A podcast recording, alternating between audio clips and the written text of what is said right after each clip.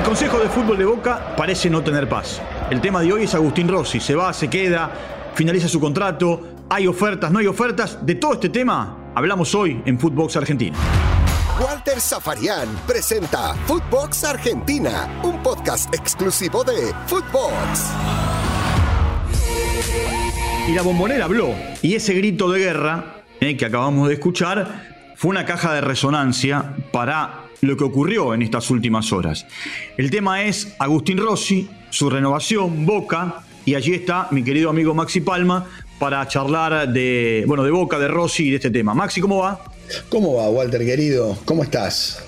Bien, generalmente una tribuna, una hinchada, la gente grita diciendo como eh, lo hizo la hinchada de Boca en el tiempo de la despedida, ¿no? Cuando un jugador se va porque ya está transferido, no para que se quede. Sí, lo que pasa es que, digamos, este Consejo de Fútbol expulsatorio brutalmente de unos cuantos jugadores eh, y haciendo caso omiso al pedido de muchos, ahora veremos cómo, cómo responde ¿no? A, la hinchada y a la gente que le empieza a marcar un poco la cancha. Como me da la sensación que de alguna manera también la manera más política de decirle al consejo, el hincha, que empiezan a perder la paciencia, es empezando a pedir por sus jugadores. Ahora, una de las situaciones que se da, digo para que el que está del otro lado entienda, es que Rossi tiene contrato hasta el 30 de junio del próximo año.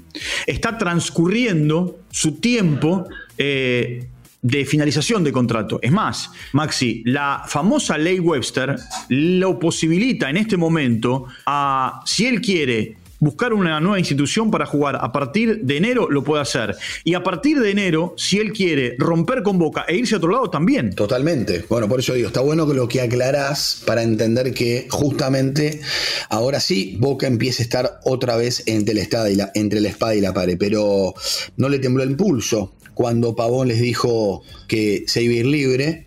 Tenés el caso de Almendra, que ya avisó. Salvio también se fue. Este, me parece que hasta ahí llegó el límite del hincha de boca. Y que Rossi es innegociable para el hincha y lo empezó a expresar el otro día en la bombonera. La pregunta venía, eh, continúa, o sea, ¿Boca puede darse el lujo de perder a Rossi? Hoy no, yo creo que no, pero me pongo en la cabeza del consejo y tal vez no les importe. Ahí está la otra historia, ¿no? Tal vez no les importe. Ahora, vos mira, vos mira esta situación. Vamos a escuchar al representante de Rossi, que se llama Miguel González.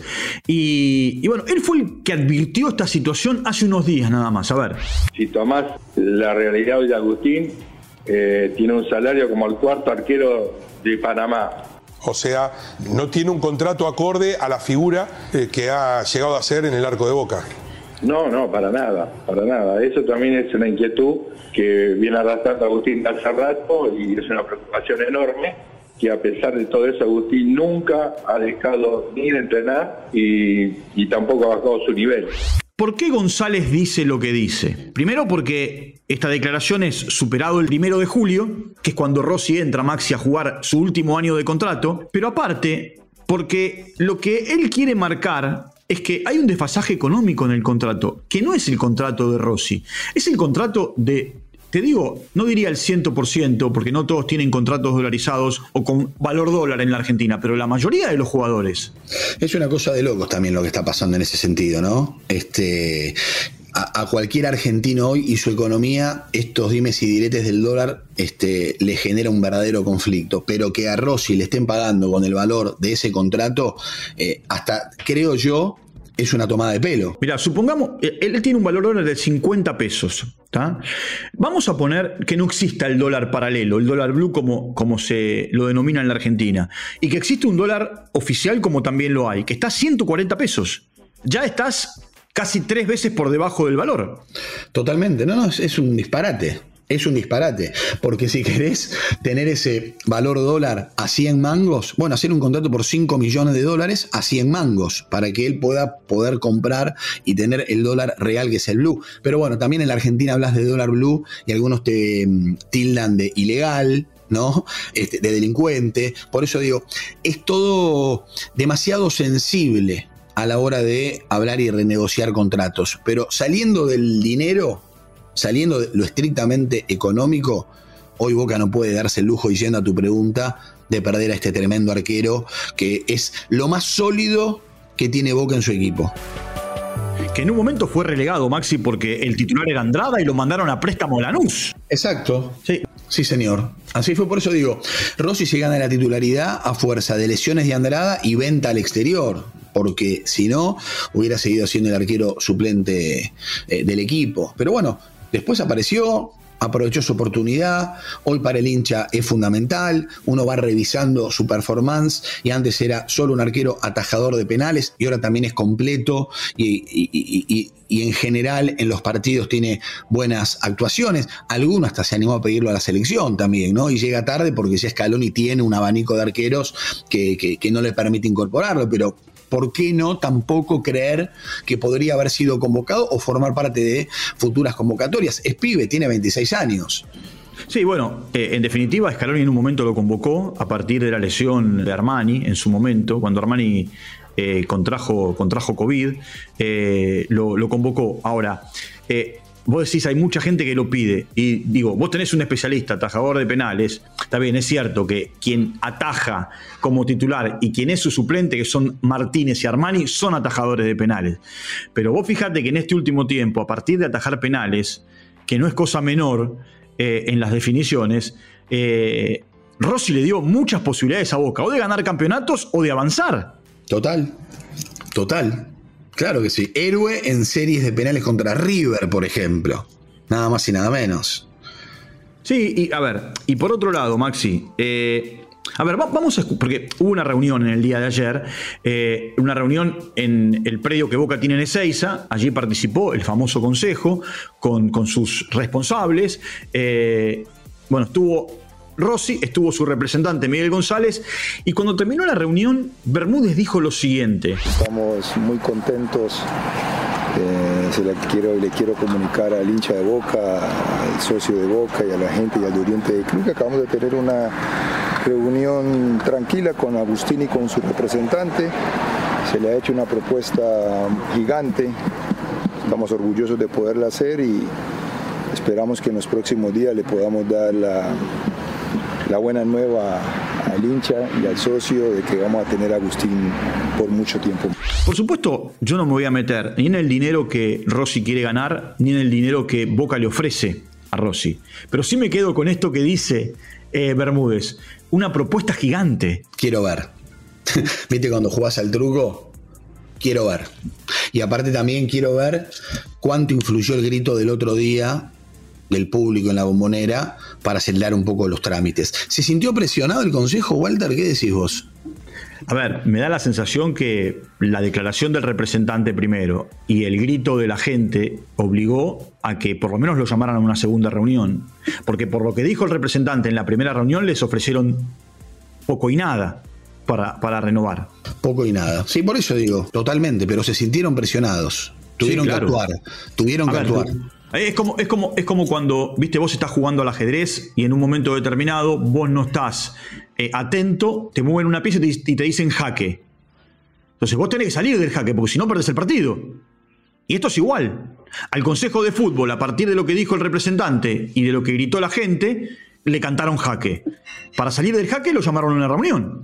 Ahora, por, otro lado, por otro lado, eh, por supuesto Rossi es el eje central.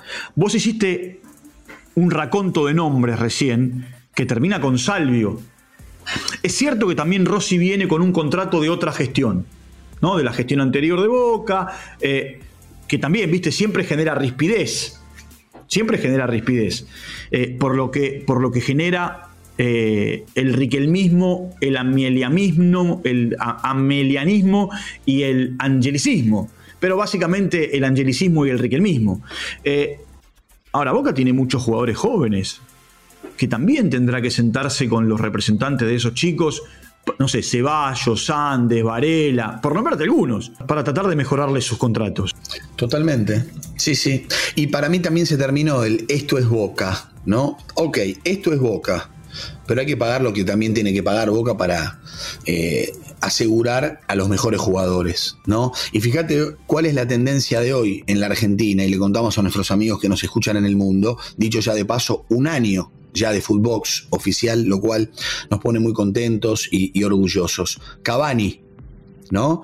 Todavía no, no, no desaparece el fantasma de la incorporación del uruguayo, máxime que todavía no ha cerrado con ningún club y Suárez ha cerrado con Nacional y tiene que jugar y necesita competencia.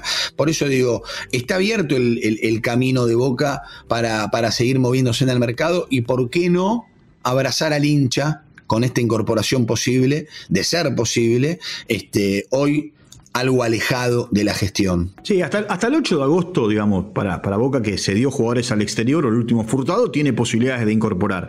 Ahora, eh, a mí me da la sensación que este consejo de fútbol, no conozco ¿no? los detalles, eh, porque no estoy en el día a día, lo que hace es cuidar el peso, el mango, como se dice en la Argentina, hasta las últimas consecuencias. El tema también que, eh, más allá de cuidar el mango, hay situaciones que son inadmisibles. Un contrato con el dólar a 50 pesos, digamos, este, es irrisorio. Y por otro lado, si vos querés tener buenos jugadores y tenés que pagar lo que valen. Esa es una realidad. Una intuición. ¿Se queda Rossi o se va? Yo creo que debería hacer todo lo posible el consejo para que se quede. Que se vaya Rossi sería una gran derrota para el consejo. Y Rossi, si le hacen la oferta que quiere, se va a quedar. Él ha demostrado buena voluntad. Bueno, hasta acá con Maxi Palma hemos compartido un nuevo episodio de Footbox Argentina, como decía recién él, festejando también un año del primer lanzamiento dentro de las plataformas de podcast de Footbox. Nos vamos a reencontrar en cualquier momento. Sepa que estamos los 7 días de la semana, las 24 horas del día, siempre para hacerles compañía. Un abrazo grande y será hasta cualquier momento. Chau, hasta la próxima. Footbox Argentina, Walter Zafarian, podcast exclusivo de Footbox.